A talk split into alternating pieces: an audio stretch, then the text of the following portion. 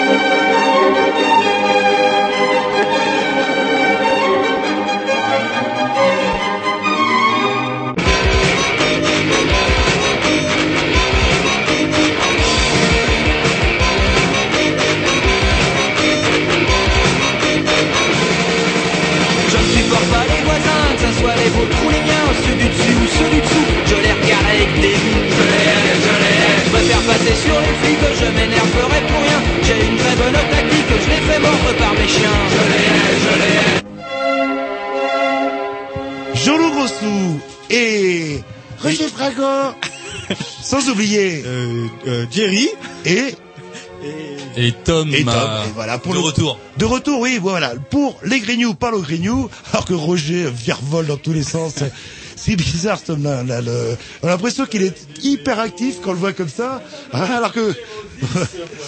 C'est parce qu'il veut pas rater sa programmation musicale. Bref, vous écoutez les Grignoux si on est mercredi, vous écoutez les Grignoux si on est dimanche, euh, dans l'après-midi, on va dire ça comme ça.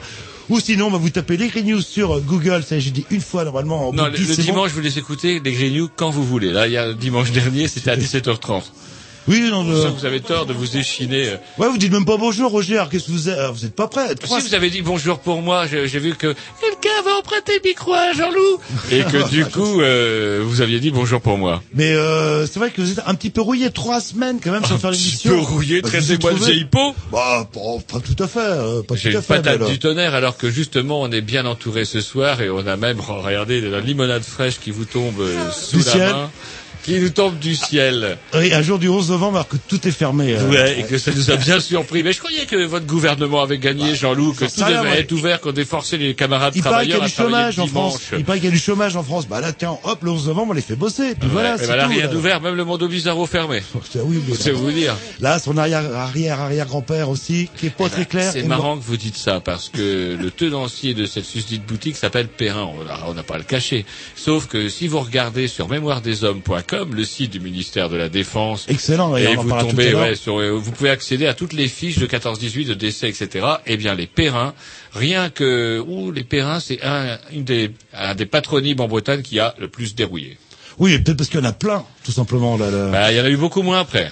Moi, je peux vous dire, le Perrin. euh, Allez, le un petit disque, euh, le temps de parler de l'émission, programmation à Roger. Eh oui, pareil. Eh oui, tiens, c'est marrant parce que l'autre jour, j'écoutais sur Canal B l'émission de Paco, le son des autres, et il nous passait des morceaux d'une compilation, un hommage, un tribute to Madness. C'est marrant parce que des tributes to Madness, il y en a plein, et moi j'en ai retrouvé un vieux que j'ai depuis pas mal de Ah temps. oui, on connaît par cœur. euh, non, et je vais re- remettre, je vais vous C'est pas un groupe remettre japonais, par hasard, que j'adore. Euh, voilà. A House de, De- Madness. C'est pas Manas, c'est de... Et là, des- c'est plus Madness. Vous allez voir. C'est un groupe japonais, je crois, là, je m'en Non, souviens. non, non, c'est pas déjà cela. First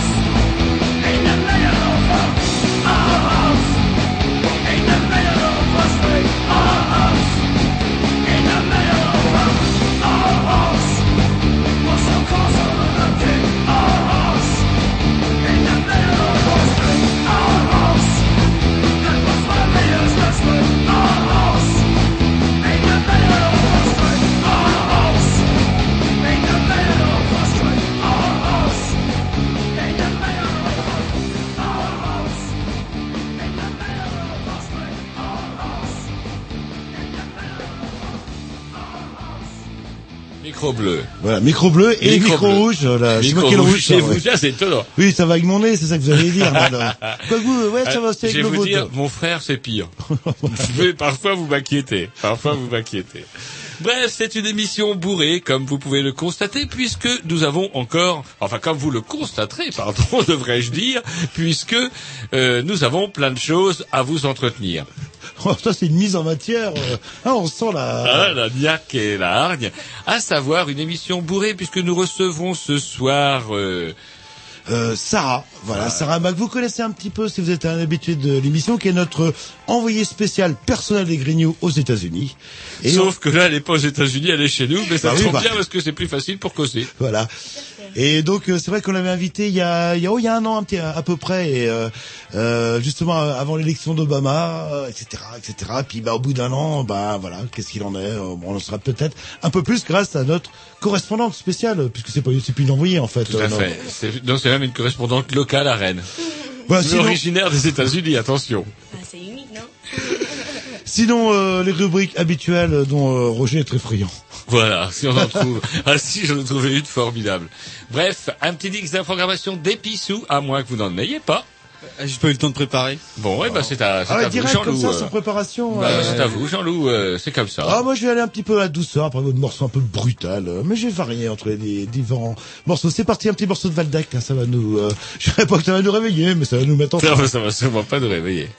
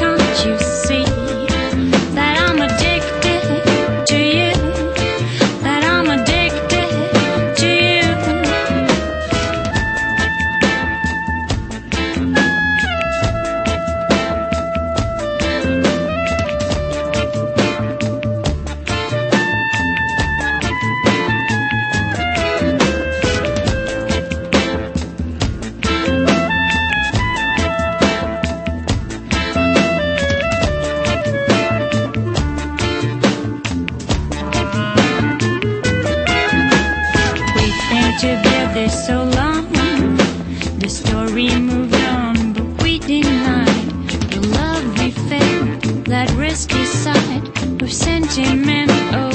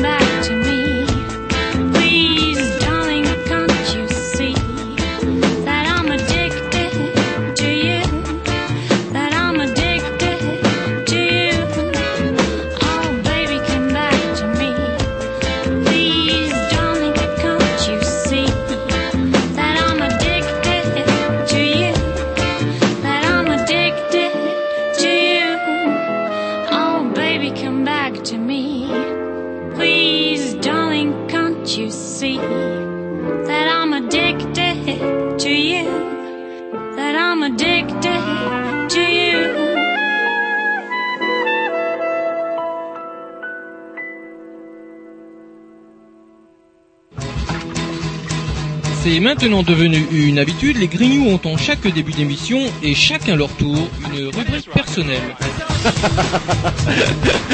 C'est ça en fait, tu vois le truc.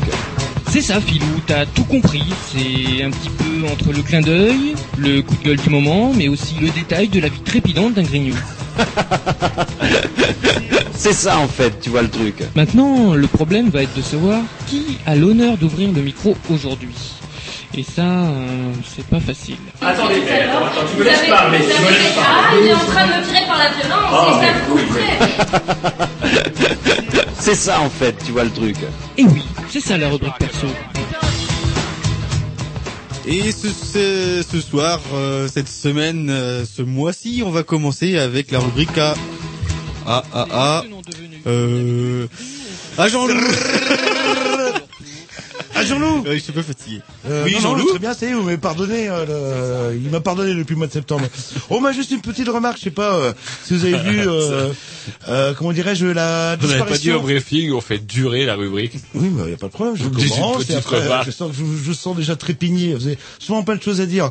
Oh, juste une petite brève qui est passée dans le, dans Rennes-Baville, euh, que j'ai vu, aujourd'hui, en fait, sur la disparition programmée du 1929 rue Saint-Michel, vous êtes au courant? Ah non. Et ils vont racheter, la mairie va racheter deux ou trois bistrots, soi-disant, pour désengorger un petit peu le nombre euh, d'estaminets qui se trouvent dans la rue euh, Saint-Michel. Et bon, ça a l'air louable tout ça en fait, mais un bistrot comme ça là, qui n'a plus le droit, euh, comment dirais-je, bah, de, qui peut plus être repris, etc. Pour la mairie, vu le quartier, c'est une excellente affaire en fait parce que on va casser tout ça, on va mettre des beaux immeubles euh, à haut standing euh, avec allez un ou deux petits pourcents, euh, trois petits studios euh, histoire d'être dans les, euh, quotas de, euh, de logements euh, sociaux etc quoi. Et on va revendre euh, un parce qu'on a le droit de préemption, on peut racheter des clopinettes ou des cacahuètes justement ce genre d'établissement. Et eux, ils vont faire, je pense, une formule euh, spéculative quand même assez importante, tout ça, sous prétexte d'assainir la rue. Et je suis sûr que le jour où il y aura plus de bistrot à la rue Saint-Michel, bah, les gens qui y habitent vont trouver, putain, qu'est-ce qu'on se fait chier quand même. C'était Bah bien oui. avant, quoi, là, là. Ils vont transformer Rennes en Saint-Malo et c'est ça qui, bah voilà, c'est bien. Comme ça, on aura des lieux qui seront incontrôlables, incontrôlés. C'est là qu'on pourra aller euh, voir un petit peu de monde. Pour le reste, eh ben, on passera notre temps devant notre télé. Voilà, c'est tout ce qui m'avait énervé parce que je suis très c'est pas mal, mais vous avez raison. Hein voilà, il fallait le dire. Il euh, fallait le dire. Un petit X? Oui, oui, je sais. Roger se prépare psychologiquement. Il a sorti tous ses dossiers, Oui. etc. Je sens qu'il est énervé. Alors, euh, programmation à, à Ah, ah, Tom. euh, Tom, c'est parti, on va s'écouter un morceau alors, de Wax Taylor. Wax Taylor, très bien. Oh, Très bien, il a l'aval du chef. Ça craint. Et je l'ai formé, je l'ai formé euh, musicalement. Déformé.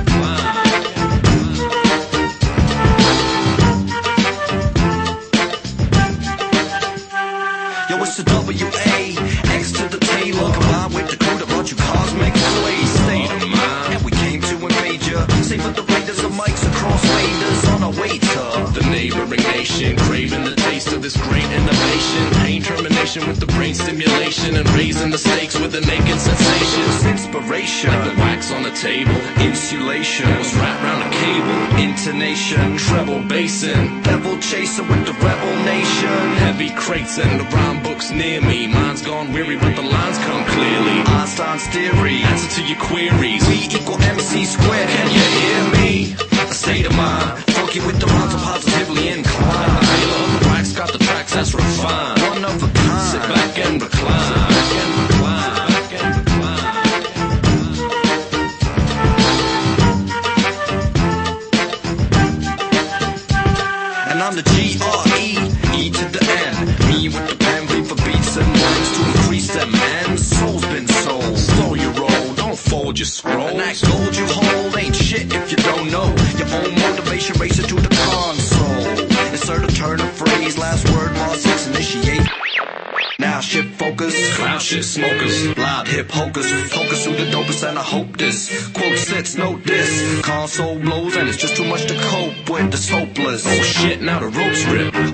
Microphone cord. Oh lord. Samurai sword. All aboard. And swarm the stores like some Mongol hordes. Cause it's F to the U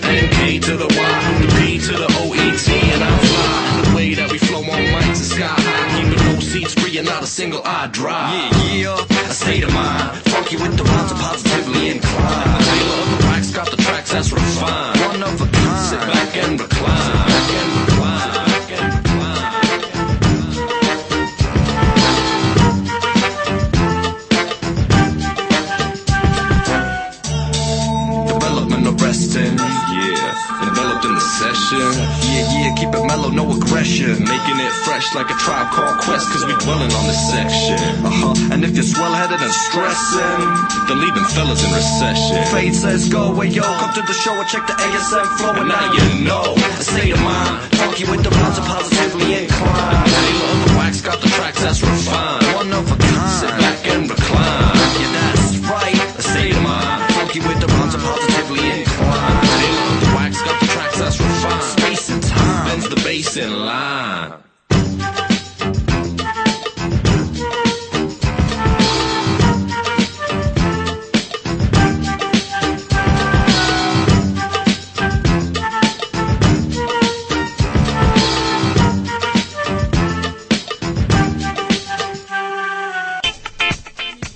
On continue les rubriques perso avec la rubrique à Roger. Alors Roger, allez. Ah oui, tiens, Roger. voilà, je vais vous dire, je vais vous dire moi ce qui m'a énervé. Ce qui m'a énervé, c'est euh, que malheureusement il n'y a pas de justice sur cette pauvre terre. Voilà que un brave homme, un brave homme, tout simplement parce que oh, il y avait vaguement pété les plombs. Bref, il était parti avec la caisse du camion euh, de, de transport de fonds. Vous êtes au courant cette Mais histoire évidemment, et ça c'est hyper clair. J'ai même un peu pitié de ce type-là qui s'est fait gauler à mon Moi, j'ai pas sont- pitié. Moi, j'ai pas sont- pitié. Je Mais dirais si, que. parce qu'il s'est fait avoir- Attendez, on a un fait divers. On a un fait divers non violent.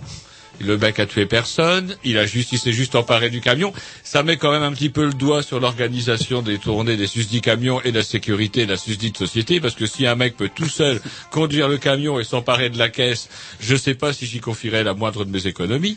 Déjà, ça c'est le point numéro un. Point numéro deux, on se dit, ah, c'est vrai que là, vous avez raison, son affaire était vouée à l'échec. Parce qu'on pourrait se dire, ouais, piquer de l'argent, c'est bien. Sauf que on vit quand même dans un monde un peu informatisé, un peu organisé, et qu'un banquier, ça compte ses sous. Et ça va même compter jusqu'à ses numéros qu'il y a sur ses sous. Ce qui fait que du coup, lorsque vous vous retrouvez avec une fortune pareille, qu'en faire, qu'en fiche? Parce que où que vous alliez, Bing Bing rapidement on vous retrouvera, puisqu'effectivement les numéros étant euh, étant repérés. Sauf que là, la somme qu'il avait chippée était quand même énorme, 12 millions d'euros, un truc comme ça, si je dis pas de bêtises. Donné comme 11 ça. millions en fait, ouais. et il s'en est fait euh, Ouais, toper euh, euh, 9 millions le pauvre. 77 millions de nos de nos francs d'avant. Vous vous rappelez, c'est quand même une belle belle somme. Il faut changer de voiture avec ça. Ah, je veux, même plusieurs fois par jour. Et du coup, pourquoi est-ce que avec, allez, il suffisait d'embaucher deux potes et qu'avec deux potes, il passait dans tous les quartiers, un petit peu où on est dans la misère, un petit peu plus pauvre, et on ouvrait les portières arrière du camion. Allez, zou, roule ma poule, jette les billets dans la rue.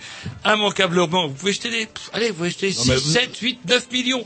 Vous passez pour Robin des Bois, vous avez l'opinion pour vous. Et, vous- en plus de ça, Vous prenez 15 en ferme quoi. non, stratégiquement, là où ça devient rigolo, c'est que, attendez, les gens vont se jeter sur les billets, donc vont claquer les billets, pas forcément tous les claquer en même temps, ce qui fait que les susdits numéros, dont je vous disais que c'était quand même bien gênant, le problème est résolu, parce que plus jamais on ne saura quels sont les billets qui ont été distribués, quels sont ceux qui n'ont pas été, et ça devient plus compliqué pour vous serrer. Et qu'est-ce qui devient les gens qui ont balancé les billets comme ça Les Robins des Bois, ils prennent 15 en ferme. à condition de se faire choper. Mais Ah, je vous dis justement, si vous m'aviez attendez. écouté, Ouais, si vous m'aviez écouté jusqu'au bout, eh bien le fait justement de distribuer les billets vous permettait de ne pas tomber, puisque Donc, du coup, vous êtes un gros naïf. Comment voulez-vous qu'il se fasse pas choper Le mec qui revient, oh bah on n'a rien livré, euh, c'est dû tomber euh, du camion. Comment ça? Mais non, mais il se barre, mais vous vous barrez, vous, parce que vous seriez retourné au boulot, vous. Attendez, Ah, moi, j'aurais pris le attendez, pognon. mais je parle à qui Non, Je mais- parle à qui Mais Parce que que- vous, vous retournez au boulot, vous tirez 11 millions d'euros à votre patron, et dis donc, euh, Jean-Loup, là, donner- il me manque 11 millions. Pourquoi Vous êtes sûr, chef Non, mais putain- Ça, je comprends pas, 11 millions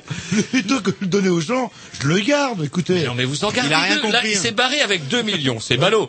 Il s'est barré avec 2 millions. J'espère qu'il se fera pas choper parce qu'encore une fois, pour moi, quelqu'un qui, quand on voit un peu l'impunité euh, qui règne au plus haut sommet de l'État, qu'on voit que les banques qui ont failli faire capoter complètement l'économie cul par-dessus terre se repartagent des bénéfices euh, avec lesquels on pourrait résoudre trois fois la faim dans le monde par an. Bref, je me dis qu'un pauvre gars qui pète les câbles et qui se barre avec 32 millions, euh, 12 millions, pardon, ou 11 maintenant qu'on dit, eh ben, ça m'a fait bien rigoler. Autre fait divers un peu similaire, c'est un mec qui bossait à la poste. Oh, j'ai entendu ça le même jour.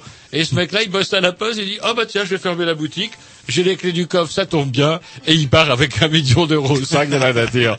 Et on voyait à la télé la pauvre femme qui était là, je ne comprends pas, il n'est pas parti avec moi, et je me disais, bah oui, peut-être parce que, bah, peut-être, voilà. Bref, peut-être que le monsieur avait envie de changer d'air, mais c'est quand même trop drôle de voir qu'effectivement, euh, ça se délite. On dirait que tout se délite comme ça. Les mecs qui ont les clés se barrent avec la caisse et je trouve ça très ludique. Et pourquoi pas, je vous dis, euh, qui vous qui avez envie de faire ça, distribuer le pognon pot, je vous assure, vous passez pour Robin Dubois et pour vous choper avec les billets, ça sera plus dur. Et peut-être que ça n'a rien à voir, mais quand on met en parallèle par rapport à ça que les, vous savez ce qui est le plus volé dans les supermarchés aujourd'hui? Bah, entre autres, les lames de rasoir. euh, La et bouffe. y a, Non, oui. non, non, le pas- dernier. le- Je vous parle du dernier, moi. Euh, oui, l'évolution en fait. Euh, C'est parce qu'elle est plus volée, mais une tendance, c'est que bon, on vole de la bouffe en fait. Ouais, Euh, on bof. On le, Enfin, non, non, attends. attendez, les articles les plus volés derniers, selon le dernier recensement, c'est les petits pots pour bébé et les couches pour bébé. Alors, Ouais, les je me dis bébé, que il y a peut-être hein, pas, euh, peut-être pas de lien euh, comment entre les deux, mais moi je pense que si. Mais ils disent aussi la nourriture et notamment euh, le. bon, par contre, ils se font pas chier à qui t'a volé, c'est le foie gras. Euh, bon, tout ce Ouais, genre mais là c'est pas ça, Jean-Loup. Mais voler, pas ça. par contre, voler, euh, voler des couches, euh, faut quand même gazer. Hein, Ouais, il doit suffire de les mettre, vous mettez un gosse par là-dessus, et puis voilà, et puis tout, vous distrayez la caissière, ça roule ma poule. Vous le changez sur place. Il paraît que tant que C'est- c'est pas sorti du magasin, il n'y a pas de problème, c'est pas considéré comme un vol. Mais en tout cas, vous voyez ce que je veux dire, c'est que ah, c'est qu'il y a quand même quelque chose de pourri et quand les gens commencent à se dire bah tiens c'est aussi bien que je parte avec la caisse, c'est peut-être qu'ils ont un petit peu trop abusé. Alors que saint homme de l'enfant Jésus vient de me donner une part de fric. Vous, vous avez quelque chose à lui demander, hein, ça Bah, se ouais. sent. hein. Comment vous lui parlez, c'est dingue ça. Alors que- Allez un petit dix alors pour fêter ça, un petit Ouais. dix sur la programmation à Roger. Ah oui? Oui, c'est parti. C'est parti alors.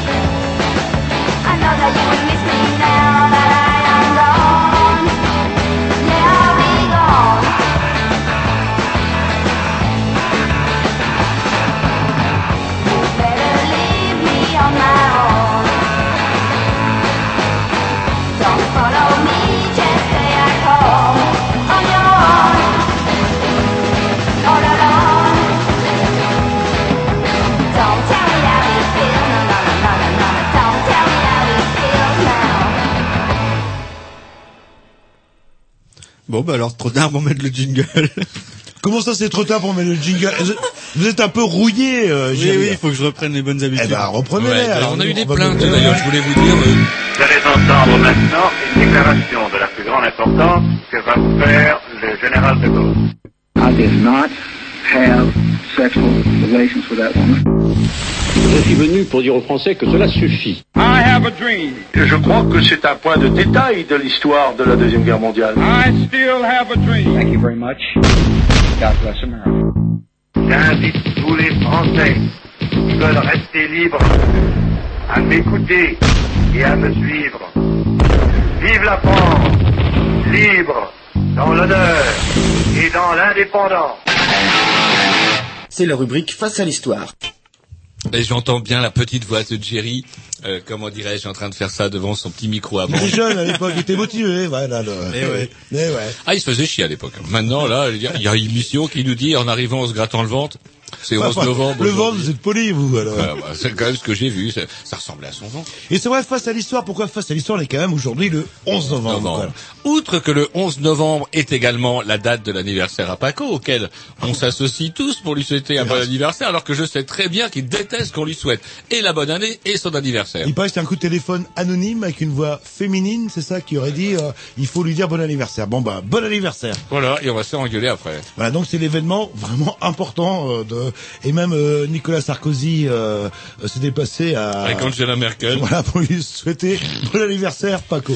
Et oui, parce que Nicolas Sarkozy, je voulais en parler tout à l'heure, comme tout le monde le sait désormais, il est partout. Je vais pas revenir sur le site de l'IB, vous l'avez vu le site de l'IB hier? Non non non. Très le- drôle, euh, comment dirais-je, après les déclarations fracassantes et les photos où on voit notre omniprésident qui tapote avec un petit marteau, euh, oui, aïe, oui, avec ses petits poings qui le- les fait effondrer l'hydre communiste, eh bien, il s'avère que, bah non, c'était du pipeau. C'était pas le 9, c'était le 16. Et on en le veut pour preuve un espèce de journaliste de la France Télévisions qui a pas tardé à avoir son pochon, Ulysse Gosset, qui dit, monsieur Juppé ne pouvait certainement pas être avec Nicolas Sarkozy le 9 novembre à Berlin, puisqu'il était avec moi à Moscou. Bon. Mais bon, il y a Voilà. une photo, on le voit en train de gratter le Oui, mur. le euh, 16. Ah oui, Le c'est- 16. C'est pas Alors, important. Je ne sais là, pas, là. moi, ce que Sarko a comme dossier sur Juppé, Fillon, etc. Mais il peut raconter n'importe quoi et tout le monde est là. Oui, chef, vous étiez là, chef, oui, on a cassé des cailloux avec vous, oui, chef, c'est assez incroyable. Il doit avoir des dossiers terribles, cet homme-là. Il est pire que la GPU. Et donc, du coup, le 11 novembre, suite à ce, ce un petit peu, ça va, il est juste devenu fou. Et donc, juste à ce délire de, comment, ce délire d'être partout, euh, ils ont publié dans, dans l'IB, dans le site de l'IB d'hier, euh, comme une série de photos où on voit Sarko partout. On voit Sarko à Yalta, donc on voit les grands signataires de Yalta, on voit Roosevelt, Staline, Churchill et Sarko. J'y étais, là. fauteuil à côté. On voit l'assassinat du président Kennedy. Dans la foule, on voit la tête à Sarko. Quand on voit l'assassinat également de l'assassin présumé du président Kennedy, Sarko est encore là. On le voit également euh, au Moulin de Rotonde le 11 novembre 1918. Il était là, il est partout, et c'était à pisser de rire, et c'est bien fait pour lui. Et ces putains de, vous savez, ces spin doctors, là, vous appelez ça chez vous, euh, des gens qui réfléchissent et qui réfléchissent comme, comme, comme, qui disent, bah tiens, président, vous étiez à Berlin, eh ben non, il y était pas, mais par contre, il est ridicule une fois de plus, ça c'est sûr. Ouais, mais c'est c'est pas grave. euh, Oui, je bon, il je crois que là, déjà, est-ce que les Français savent ce que c'est que le 11 novembre? On a même plus le. Avant, on avait moins un ou deux poilus à présenter. On n'a plus rien, plus rien, plus rien du tout, euh, à part voir les magasins fermés euh, ce jour-là, qui est vraiment triste. euh, le- Eh oui, alors c'est ça que vous appelez face à l'histoire, les Bah magasins oui, fermés, sortez, euh, là, là. 100 ans après. Ben oui, 11, 14, 18, on en parlait tout à l'heure, euh, comment dirais-je, si vous voulez avoir, tiens, Voilà, livrez-vous à un petit site, jeu, ouais, livrez-vous à un petit jeu. Regardez donc autour de vous les noms de famille de vos dix amis les plus proches, ou belles-sœurs, euh, beaux-frères, etc. Et amusez-vous à aller sur ce site du ministère de la Défense qui s'appelle mémoiredeshommes.com et vous allez voir euh, comment, comme quoi l'armée fait bien son boulot. euh, euh, à chaque fois qu'un soldat cassait sa pipe, eh ben il avait une fiche où c'était marqué tel soldat a cassé sa pipe, nom, prénom, date de naissance, régiment, circonstances de la mort, date de la mort, terminé, au revoir. Et donc du coup, ces fiches-là ont toutes été photographiées, numérisées. Et si vous, par exemple, bah, vous dites tiens, euh, vous appelez gros sous, eh ben vous tapez gros sous et Zéro référence. Les gros sous étaient des planqués. si vous tapez fringant, fringant, que dalle, t'as fait 250 000 17 références, 250 000 morts au, champ d'honneur. Ça a quand même une autre gueule. Mais là où ça devient encore plus inquiétant, c'est que si vous faites le total justement des patronymes de 10 de vos plus proches amis, à moins que vos amis s'appellent euh, Mamadou, etc., puisque pour ces gens-là, il y en a eu, il y en a eu trop certainement, mais ceux-là on les comptait pas. Moins, moins que les Perrins, apparemment. c'est ce que ça a Pour l'air les Perrins, ils ont gobé. Et donc, du coup, pour ça que Mando amusez-vous à faire le total et c'est à proprement parler effrayant. Oh, il suffit de simplement quand vous êtes dans un petit village, euh, le, les fameux monuments aux morts, euh, bah, c'est assez impressionnant voir le nombre euh, de morts pour la guerre 14-18, alors que 39-45, euh, c'est vrai que je sais pas où on était, mais il n'y a pas eu grand-chose en fait. hein, là-haut. Alors du coup, moi je dis ce que je conseillerais au moins, au moins feignants de nos auditeurs, s'ils veulent effectivement avoir ah, une vague idée de de ce qui a pu se passer durant ces ces quatre années, c'est relire tous ces euh, bouquins qui, comment dirais-je, euh, euh, qui parlent de ça, mais qui ont été écrits par ceux qui ne l'ont vécu, pas un vilain euh, historien qui suçote une pipe, quoique même si de nombreux ouvrages ont été très bien faits là-dessus, mais en tout cas, non, le témoignage de, bah tiens, on peut commencer par un petit bouquin de Genevois, par exemple, Genevois, ceux de 14, il a écrit ça, quatre tomes, on n'est pas forcé de se farcir les quatre tomes, le premier, vous aurez vite compris, on peut se faire également le plus terrible des ouvrages sur la guerre de 14-18, c'est Gabriel Péry, La peur. Et il nous raconte là par le menu, c'est un ouvrage qu'il a écrit bien après la guerre. Lui, il l'a vécu et il s'en est cogné quatre ans. Il a fait quatre ans. Et du coup, il raconte comment, effectivement, loin de toute gloriole, loin de toute gloire, etc., et de recherche de médailles, ce qui lui a tenu le ventre serré pendant quatre ans, c'est cette putain de peur et cette peur panique d'y finir, de finir comme tous ses copains qui sont morts à chez menu dans la bouillasse. Gabriel Péry, la peur, qui est plus connu pour avoir écrit des ouvrages un peu plus rigolos qui s'appellent Clochemerle. Par exemple, euh, voilà. Ouais, voilà. Non, sauf je, et vous, vous avez. J'en ai euh, lu énormément et c'est assez terrible. Et je peux vous dire qu'en plus de ça, bah, quand vous regardez toujours sur ces susdites fiches, tapez un nom au hasard, vous allez voir. Et c'est l'âge, l'âge de ces gamins qu'on a envoyés. On a haché menu pour le plus grand bénéfice des Krupp euh, Schneider, parce que c'est Schneider chez nous qui vendait les canons, et Kru- Krupp, euh, Krupp en Allemagne. Et ce qui est émouvant aussi, hop, c'est écrit, vous savez, avec euh, l'écriture, euh, voilà, manuscrite, etc. Et c'est pas euh, des, des fiches, euh, c'est vraiment les fiches qui ont été euh, scannées, etc. Et euh, moi, euh, quand on lit la fiche d'un soldat, allez, même pour ça prend 10 secondes, etc. Bah au moins pendant ces 10 secondes, bah, il redevient vivant ou au moins il a existé un moment euh, ou un autre. euh, là. Et pour 2 euros seulement, vous pouvez vous faire l'acquisition des fameuses lettres de poilu chez Librio, paru également adapté en BD. C'est un peu plus cher, mais Librio le fait en BD aussi. Oui, et en fait, euh, vous savez, l'année dernière, on a eu 1914, vous savez, le- l'espèce de petit journal, 1915, 1916. Oui, et, euh, et ils maintenant, années. 1917 et 1918 sont parus. Ah bah voilà, enfin on va pouvoir savoir comment ça s'est terminé. Comment- et qui a gagné Alors, la qui a guerre gagné Qui a euh, gagné Parce que du coup on est bloqué en pleine. euh, vous êtes, euh, alors que subitement ils allaient attaquer, hop Ouais. et ça se termine là. Jean-Loup rappelle là effectivement l'excellente bande dessinée de, Tardy qui était spécialiste déjà de la guerre de 14, il avait fait euh, la guerre des tranchées et là il vient de publier euh, en première édition sous forme de fascicule les bah les, il fait cinq années de guerre parce qu'il a même fait paraître 1919 sans doute pour parler peut-être de ceux qui ont été envoyés après sur la mer Noire etc. Et euh, j'ai pas encore lu 1919. Et donc du coup, euh, bah, le trait de Tardy, le Tardy, c'est le dessinateur de, de la guerre des tranchées, c'est le dessinateur des poilus. Son papy l'avait fait, comme votre arrière-grand-père d'ailleurs. Eh oui, mais lui, il est mort lui. Ouais, J'étais non non mais on rigole pas avec ça. Et on peut retrouver, je peux même. euh, Tiens, on va regarder l'affiche pendant le. Mais c'était pas un gros sou, c'était un Kerguirec, puisque Bah, c'est du côté de votre mère. Bah, le problème, lui, euh, son gros problème, c'est qu'il est mort en, en octobre euh, 1918. Quoi. Euh, ça, c'est un petit peu dur, quoi là. Après quatre ans, oui. Là, le... Et euh, sans parler de ceux aussi qui faisaient leur service militaire, qui durait, oh, je sais plus, un paquet d'années. euh, ouais. Oh, si c'est pas quatre ans ou cinq ans, euh, hop. Alors ceux qui étaient la classe 1908, chut, ils partent au 1909, euh, faire leur service militaire, à peine terminé, ils repartent pour quatre ans de guerre. euh. Enfin, ceux-là, notez bien qu'ils ont pas, ils ont dû être fauchés, que ça a dû être les premiers à être fauchés en 14, ils ont pas dû faire long de guerre, ceux-là. Oh, c'est émouvant, là. Vous me rappelez Ouais, mon ouais. arrière-grand-père, là. là, je- Et en plus, tout est fermé, je vous dis, vous dites putain de date. Mais bon, il y a du soleil, il fait beau. Allez, euh, petit 10 programmation à, à qui? À Jean-Loup. Ah, à Jean-Loup, bah tiens, que je dédicace à mon bon Tom. Et j'ai absolument rien à lui demander. Et c'est parti, ça s'appelle euh, Kenny, accompagné des Nostalgia 77. Alors, je sais pas Vous n'avez pas un, un problème de panne sur votre écran encore? Non, vous allez voir, euh, vous allez voir, c'est bien, c'est du swing, euh, c'est waouh, waouh, waouh, les filles vont adorer.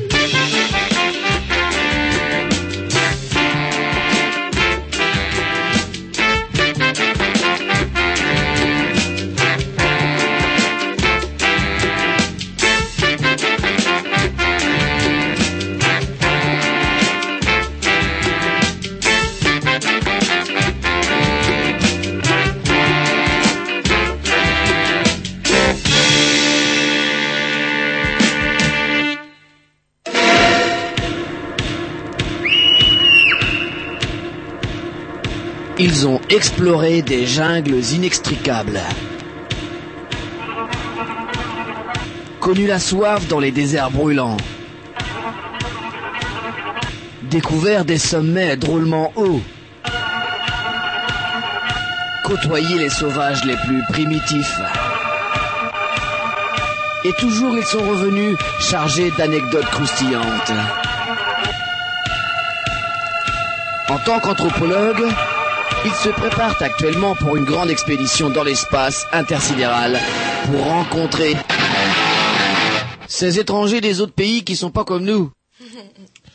Et oui, ils ne sont pas comme nous, comme ils sont étrangers, comme Voilà. on dit toujours par chez nous. Et justement, bah, on reçoit une correspondante étrangère euh, ce soir. Donc, bon, rebonsoir euh, Sarah. Donc, vous nous venez directement euh, des États-Unis et précisément du Michigan, Oui, tout à fait. dont la capitale, euh, Roger, C'est est... Oh, est-ce qu'il se souvient Bah, Ah, quand même. chaque fois, il fait le coup, C'est c'est la seule chose qu'il sait. Jerry, la capitale euh, du Michigan. Euh, non, c'est pas Chicago, justement. Chicago, c'est- c'est même pas le bon état, quoi. Ouais, mais non, non.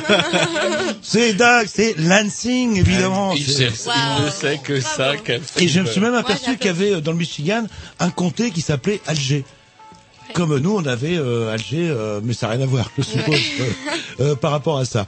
Et euh, c'est vrai qu'on trouvait euh, intéressant bah, de vous faire revenir quasiment un an après votre première intervention. Ouais, presque un an exact. Et c'était juste à- avant les élections de- d'Obama et bon plein d'enthousiasme, plein d'espoir. Euh, bon bref, et un an après, vous êtes retourné aux États-Unis cet été. Et bah euh, bon bah qu'est-ce qu'il en est devenu de cette euh, euphorie, on peut on peut dire de il y a il y a un an? Bon bref, on a un petit peu de temps pour discuter de ça. Ouais. Et j'aurais une petite question à vous poser. Oui. Euh, Est-ce que en fait euh, le 11 novembre aux États-Unis? Ben non, pas du tout en fait. Bah, les jours fériés déjà sont spéciaux en, on envie de la France un peu. Ouais, pour avoir, oui, bah, Ouais. sans parler de notre 5 heures, Ouais, de nos c'est 5 clair. semaines de congés payés. euh, le- Oui, comme j'ai parlé la dernière fois, euh, les vacances, euh, c'est rare chez nous. Et le, le 11 novembre, même si c'est pas un jour férié, est-ce qu'il y a des commémorations, ce genre de non, choses pas du tout. Pas du Ah, tout. pourtant, vraiment, vous avez aidé quand même de nous libérer ou de foutre une raclée à ces putains de boches. euh, Ouais, c'est Faut pas l'oublier, quoi, là. le- Parce que moi, euh, je suis pas sarkozien. Jamais j'oublierai ce qu'ils ont fait à mon euh, Nous, on oublie souvent euh, un peu de notre histoire, donc euh, c'est pas terrible non plus. Quoi. Très bien. Alors justement, euh, bah, un an après, euh, c'est quoi l'ambiance aux États-Unis après cette vague d'euphorie euh, Ouais, ils étaient vraiment euh, optimistes à l'époque. Et euh, je trouve maintenant, ben, ils sont beaucoup moins optimistes. Ils ont peur encore, comme d'habitude. hein. Et les Euh, Ils ont Américains. peur de quoi? Ils ont peur que la crise dure ou ils ont Ils- peur maintenant, ils ont peur de changement. Ah, Au ah. début, ils voulaient changer. Ben oui, c'est bien de changer, mais il faut oser, il faut essayer de changer quelque chose. Et maintenant, Ils n'avaient euh, pas ils bien lu peur. la définition de sécurité sociale, peut-être? Ouais, peut-être. On peut dire ça. Pendant des années, il y avait beaucoup d'Américains qui ont souffert à cause d'un- d'une manque énorme. Et maintenant, on essaye de créer quelque chose qui peut les aider, mais ils ont peur de changer parce que ben la sécurité sociale, euh, c'est un grand changement. euh, Ça va changer la culture énormément c'est difficile de. Et c'est bizarre quand vous dites ça des Français où nous c'est vraiment intégré euh, dans le c'est Ouais, ça fait normal, partie c'est de un acquis, histoire, enfin, hein. c'était un acquis on va dire. Même euh, si il faut se méfier, hein, Jean-Loup, cette fameuse euh, sécurité sociale dont nous nous euh, vantons aujourd'hui n'est pas si euh, ancienne que ça, elle remonte qu'à 45, et c'était le vœu de ce fameux gouvernement d'union nationale qui était à Alger, qui comptait même des communistes, c'est vous dire, il y avait des socialistes, des communistes, de ce qui deviendront des MRP, et donc bah, les gaullistes, et il y avait De Gaulle, et en attendant, là-dedans, il y avait notamment cette fameuse sécurité sociale, et les amis de Sarko, leur boulot, c'est de détricoter justement à nous cette fameuse sécurité sociale. Il faut pas rêver. Euh, de la même manière que bah, Obama essayait en train d'essayer de faire changer les mentalités et de dire c'est bah voilà, on va essayer de en faire fait, ce qui ça. se passe en France que ce qui- ce qui se passe aux États-Unis? Et aux États-Unis, est-ce qu'il y a un devoir d'urgence ou est-ce que, euh, je sais pas moi, les, les hôpitaux, les cliniques privées, avant de vous soigner, vous vous demandez euh, des garanties pour payer ou Oui, c'est un peu ça. Euh, si tu arrives euh, aux urgences avec un bras cassé, ben Mhm. il faut être euh, prêt à accepter peut-être que tu n'auras pas la, euh, la capacité de payer pour les, les frais à l'hôpital. Donc tu peux pas aller à l'hôpital. Il faut attendre euh, peut-être pendant cinq heures, même peut-être quelques jours pour aller à une clinique euh, gratuite. La queue, la liste est énorme. faut s'inscrire euh, le, Pas, pour pas le- forcément s'inscrire, mais dès qu'il y a quelqu'un qui arrive avec- un problème, qui peut pas payer, il faut aller aux, aux cliniques euh, qui, qui essaient de accueillir ces gens. Et il y en a trop. mais, Donc, euh, mais pourtant, dans les séries euh, euh, télé américaines, hop, dès que quelqu'un est pas bien, etc., on voit des tonnes d'ambulances euh, qui arrivent. euh, ouais, il y a aussi un côté de des gaspillages. de- Donc, on essaie vraiment de trouver un équilibre qui est pas facile de trouver. Et avec Obama qui veut changer les choses, les gens savent pas quoi faire. Donc, ils ont peur d'oser. Ils ont peur d'essayer. Et est-ce que c'est pas une histoire de d'argent Ça veut dire que si on impose une sécurité sociale, ça va une taxe, un impôt. enfin- On veut beaucoup de choses sans, euh, sans, sans payer, quoi. D'autant Donc, que ça comment, marche pas comme ça. Il faut faire des sacrifices, il faut faire des compromis, et sinon, on va jamais arriver. d'après certains analystes là, parce que comment que je voyais sur euh, internet avant de venir ici, ils disaient que les, les, les, Américains se tournaient vers leur bas de laine. Jamais ils avaient autant épargné que ces derniers temps. J'ai même des Ouais, chiffres. ouais, J'avais des chiffres. il faut épargner, vraiment. Maintenant, il y a un changement, mais c'est vraiment le début. C'est vraiment le début. J'ai hâte de voir, en fait, euh, parce que avant d'avoir un, un optimisme énorme, maintenant, euh, c'est un peu un désespoir. Parce que tous ces espoirs qu'on avait avant ne valent rien. Il faut vraiment euh, essayer de retrouver nos liens et de se retrouver avec une humanité qu'on avait avant, qui, qui existe encore, mais c'est à la surface. Donc on cherche quelque chose peut-être un peu plus profond, et euh, c'est pas évident d'y aller, quoi. Et est-ce qu'Obama est pas devenu en fait plus populaire à l'extérieur de son propre pays? Vous savez, il y a une cote d'amour, euh, Ouais. voilà, jusqu'à avoir quand même le prix Nobel de la paix, euh, Ouais. bon, euh, qui est peut-être un peu prématuré, je sais pas, dans un dans, dans un premier temps. Derrière tout, euh, les gens gardent un peu d'espoir, donc euh, on va voir. Ouais, bah nous on avait eu François Mitterrand en 80. Faut pas l'oublier. Et moi, je dis que, comment dirais-je, ça peut, il pourrait très bien se produire autre chose. Pourquoi on peut pas imaginer que Obama serait le Gorbatchev de l'URSS et qu'en, par contre, avec toujours le risque qu'effectivement, lorsqu'on veut, euh, lorsqu'on veut réformer, eh ben, euh, on casse le, on casse le système parce que le système et allant tellement à l'encontre justement de ce que les, les, modifi- les, les- les réformateurs veulent tenter, du coup le système se casse la gueule. Gorbatchev n'a pas pu euh, rien rien fiche tant que effectivement il accordait pas la liberté de parole et en accordant la liberté de parole, pff, le système était caduque. Et du coup là c'est pareil. On, euh, sortir d'un- système ultra-libéral et passer à un système où il va falloir compter sur la solidarité, etc. C'est euh, c'est peut-être, je sais pas, vous avez pas ce Ben, il y a une idée pour la première fois pendant longtemps, ou depuis longtemps, euh, de, de solidarité, de unité, de communauté. Mais c'est, c'est comme il y avait des enfants qui rencontrent pour la première fois quelque chose qui est un peu différent et ils savent pas forcément comment réagir. C'est comme ça que je, je vois euh, l'ambiance maintenant euh, chez moi. Mais qu'est-ce qu'ils espéraient en fait euh, les Américains euh, Ben, après le le- ouais. l'Obamania euh, qui a Il y avait eu, euh, toujours un esprit de capitalisme. Et pour la première fois, euh, les gens font plus confiance au capitalisme et Hmm. ils, ils cherchent quelque chose de plus profond sans savoir forcément euh, ce qu'ils cherchent. Hmm, Donc, euh.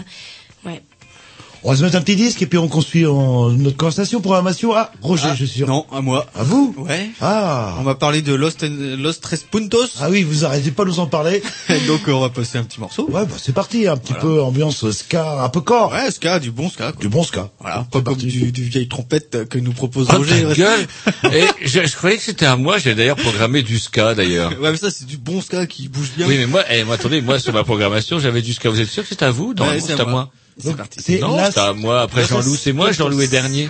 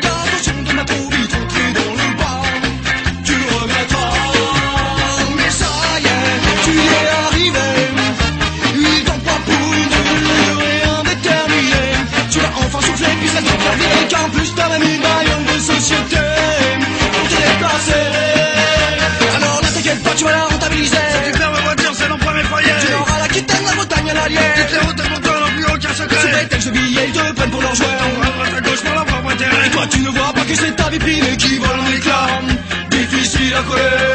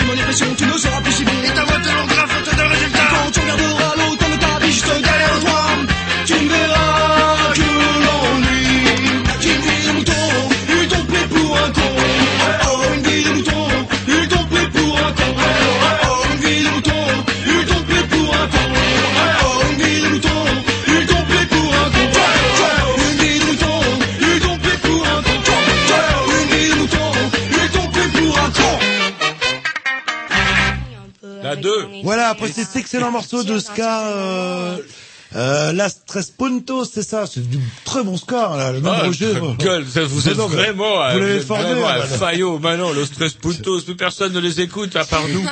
Oh, quelle pitié. Alors moi, justement, j'aimerais un petit peu nuancer le, comment dirais-je, le, le, le propos un peu de Jean-Loup, parce que, alors écoutez, Jean-Loup, les Américains seraient bons pour se tremper la tête dans la, dans la cendre et pleurer leur malheur tout le temps. Sauf que, Sauf que quand même, bah, il y a de toute façon, il y a toujours eu déjà et des gens, euh, il y a des gens qui ont des idées, il y a des gens qui sont rigolos. J'ai vu, vous connaissez sûrement les Yes Men. euh, comment euh, est-ce que vous connaissez les Yes Men? Ouais. Et qui mènent des actions comme ça un petit peu euh, révolutionnaires, qui avaient fait trembler le, comment la société d'Union Carbide justement quand ils s'étaient fait passer pour un représentant d'Union Carbide et qu'ils avaient dit oui Union Carbide va rembourser les dégâts qu'on a commis à Bhopal etc. C'était énorme. Ils ont réussi à faire plonger l'action pendant toute la journée, c'est énorme. Et un jour ils ont euh, fabriqué un faux Washington Post et habillés en Washington Postman, vous savez que vous connaissez pom-pom avec les journaux, et ils les ont distribués. Et ce n'était, ils les vend, et enfin, euh, les, gens les achetaient, enfin, vous voyez comment ça se passe chez vous. Le problème, c'est que ce n'était que des super nouvelles. Et vous aviez, oui, les, euh, les comment, les cinq grands ont décidé de se réunir pour, euh, comment dirais-je, abolir euh, toute possession d'armes nucléaires et faire pression sur tous les petits pays. Puis, comment dirais-je, l'armée américaine quitte l'Irak dans le dans le mois qui, qui vient, etc. Et assez amusant et oh, c'était ce qui était rigolo, c'était de, donc c'était filmé, on voyait la tête des gens qui recevaient ce journal-là, et c'était très émouvant. Les gens étaient interloqués, ils commencent à lire une nouvelle et deux nouvelles et la patate. Et les gens rigolaient, les gens s'interpellaient, et je me dis que en plus de ça, avec euh, parce qu'ils ont fait ça après l'élection d'Obama en fait. Ouais. Et euh, on se dit que forcément tout n'est pas pourri. Déjà, il y a des choses quand même depuis qu'il est là. Il a quand même détricoté pas mal de saloperies à George W. Bush. Il a, euh, il a promis de fermer Guantanamo apparemment. Ouais. Il c'est c'est c'est en voie de le faire. On, on devrait vous inviter à des Mais non, mais des- des vous êtes là en train de dire à Sarah ouais, mais que chez tout nous, va mal. les gens regardent pas forcément les informations euh, d'autres presses. Donc ce qu'ils voient chez nous, c'est un Fox peu. News. Ouais, voilà, vraiment. Donc, ça euh, c'est Murdoch et la droite. Euh, la chaîne la plus C'est la droite, euh, euh, ouais, vraiment. euh, c'est dommage d'avoir ça à la télé. C'est, il y a des bonnes choses, bien sûr, bien sûr, d'avoir la liberté de la presse, mais il y a aussi un côté un peu euh, dommage parce On qu'on a peut, TF1 chez nous, on peut chercher ce qu'on veut, quoi. Si tu penses quelque chose et tu veux savoir si c'est vrai ou faux, tu peux trouver les informations qui montrent la preuve, même si la preuve est fausse. C'est peut-être parce qu'il communique pas assez sur ce qu'il fait finalement. Ouais, c'est ça. Il focalise, il se focalise sur euh, ce qui va pas parce que ça fait peur aux gens et quand les gens ont peur, ils savent pas quoi faire. Ah. Donc ils restent toujours bloqués. Donc les autres vont prendre les décisions parce que les autres sont bloqués. hein, Alors justement, en train on de parlait- regarder la télé, Fox News. Quoi. On parlait de la Sécu, quelles mesures il a pris On parlait de Guantanamo. Qu'est-ce qu'il y a euh, qui sont quand même il a Ah, quand même fait des choses. Euh, Qu'est-ce qu'il propose juste pour la Sécu C'est- Est-ce que c'est une genre de à la française une couverture euh, vraiment Euh, au début, universelle oui, ou, au début, oui, ou est-ce mais que c'est plus juste maintenant, euh, plus maintenant. Tout a changé beaucoup euh, parce que personne ne veut se mettre d'accord. Donc, euh, les changements sont continus. Mhm. Et euh, c'est un peu dommage aussi parce que dans un, une période quand on voulait quelqu'un stable, quelqu'un fixe, lui, euh, il bascule de plus en plus. Et tout ce qu'il a dit commence à changer. Et c'est euh, c'est dur à voir ce qui se passe vraiment. Donc on se méfie. euh, Et qu'est-ce qu'il a Donc je parlais des autres mesures. euh, Qu'est-ce que euh, est-ce que vous avez en tête euh, quelque chose au moins qui est justement dans le sens de ses promesses en tout cas? Ouais, moi, au moins, c'est, pour moi, c'est toujours le début, comme j'ai dit tout à l'heure, depuis le début. C'est son premier année, son première année. Et, euh, c'est un moment, euh, de changement, c'est le début. On va voir, il a encore trois ans à- Oui, avant euh, les élections, donc euh, Et moi je suis curieuse. Là, en tout cas, il s'engage, par exemple, ce que toute l'administration républicaine avait toujours refusé de faire. Il s'engage, en tout cas, sur le protocole de Kyoto. Il y a des euh, des mesures concernant le, le climat. J'ai ça, j'ai plein de choses sous les sous le nez. Il y a il y a il y a pas mal de trucs. C'est assez marrant Ouais. que comment Jean-Loup aussi ait cette vision-là où tout va mal. Ah non, j'ai pas dit tout, tout allait, mais comment vous Non, pas, J'ai dit pas que tout va mal. Ça me hein. rappelle un petit peu, euh, vous savez, euh, mais là, 1980, parlez d'un Mitterrand qui, arrive au hein. pouvoir, et même quand on regarde, les- il y a même une poussée la démographie en 82, les gens croyaient vraiment à un avenir merveilleux, et voilà, c'est un peu dans cet esprit-là que je parlais de Mais tout à en l'heure, fait. j'ai parlé euh, avec Pascal ici que en ce moment même, s'il y a, il a fait des, des choses, c'est vrai. dans un an, il a fait pas mal de choses. Mais il y a aussi, il y a aussi toujours des gens qui vivent dans les parcs, Oui. dans les États, dans une tente avec leur famille. J'ai dit, il y a une famille, euh, j'ai rencontré dans le Kansas, qui habitait dans un parc qui est maintenu par l'État, donc c'est même pas au niveau national. Ils vivaient dans une tente avec deux enfants qui avaient moins de 8 ans, quoi. Dans un parc, ils vivaient dans un parc. Sans, sans aide. Ça, ça, pour moi, c'est fort de voir ça, vraiment. Donc, même si elle a fait des choses, il y a toujours des gens qui souffrent énormément. Et les enfants qui souffrent même plus. Parce que eux, t'imagines, t'as 6 ans, tu vis dans un parc avec ta famille, tu Ouais. dois aller à l'école et tout. Après, comment expliquer ça? Tu peux pas avoir des amis qui viennent à la maison. Parce que la maison n'existe plus. Donc, euh, ta maison, euh, c'est une tente dans un parc. T'imagines? Waouh. Et, euh, et en parallèle aussi, euh, vous savez quand les systèmes bancaires américains ont failli se casser la gueule, Ouais. hop, que l'État, Ouais. pour une fois, est intervenu, a mis la main à la poche. Et là, on parle de mais euh, absolument euh, colossales, Ouais, même pour pas un an qui ont après. du travail déjà, ça aide. Et ça choque Ça pas énormément. les, ça choque pas les Américains. Enfin, il y a pas un.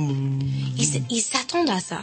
Ouais, ils s'attendent à ça un peu. C'est curieux. Ils sont un petit peu blasés, enfin un petit peu. Ouais, Ouais, bon, de toute façon, ça- rien va changer en fait. euh. Ouais, c'est marrant parce qu'ils pensent que non, on veut pas beaucoup d'intervention euh, au niveau fédéral, mais en même temps, on veut quand les choses vont pas que le gouvernement s'occupe de tout. Mhm. Donc, euh, il- nous, on a une expression chez nous, on dit euh, on peut pas avoir le gâteau et le manger aussi. Le beurre et l'argent du beurre. Voilà. Et le sourire de la crémière qu'on rajoute. euh, Le... On dit pas que le sourire, forcément. Ouais, il n'y a pas que le sourire. Ouais, là, là. Un petit Dix Un petit disque. On le réveille. Alors, moi, j'aimerais bien avoir quelque chose de ma programmation. Oui, c'est à vous, C'est à décidé vous. là. de- Donc, qu'est-ce qu'on s'écoute euh, Radio Birdman, ça va changer de Oui, Los oui, Tres ouais. Puntos.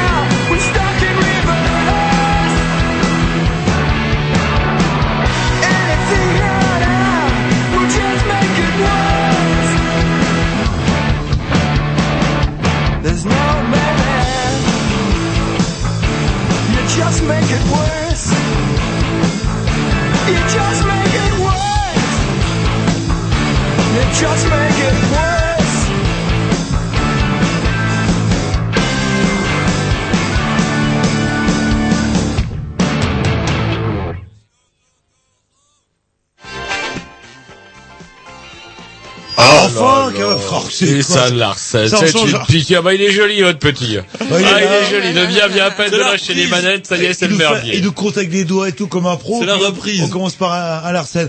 Nous sommes toujours en compagnie des Grignoux déjà pour commencer et de Sarah euh, en particulier. que Jean-Loup essaye de casser le moral systématiquement depuis le début de l'émission. Et donc je disais donc que euh, il faut rebondir quoi. C'est assez Ouais. marrant. Et euh, est-ce qu'il n'y a pas, il doit quand même rester encore euh, les sondages effectivement. Hop hop hop, les gens peuvent monter, etc. Voir le. Ouais, lui, lui, au moins, il, il euh, reste toujours euh, le leader.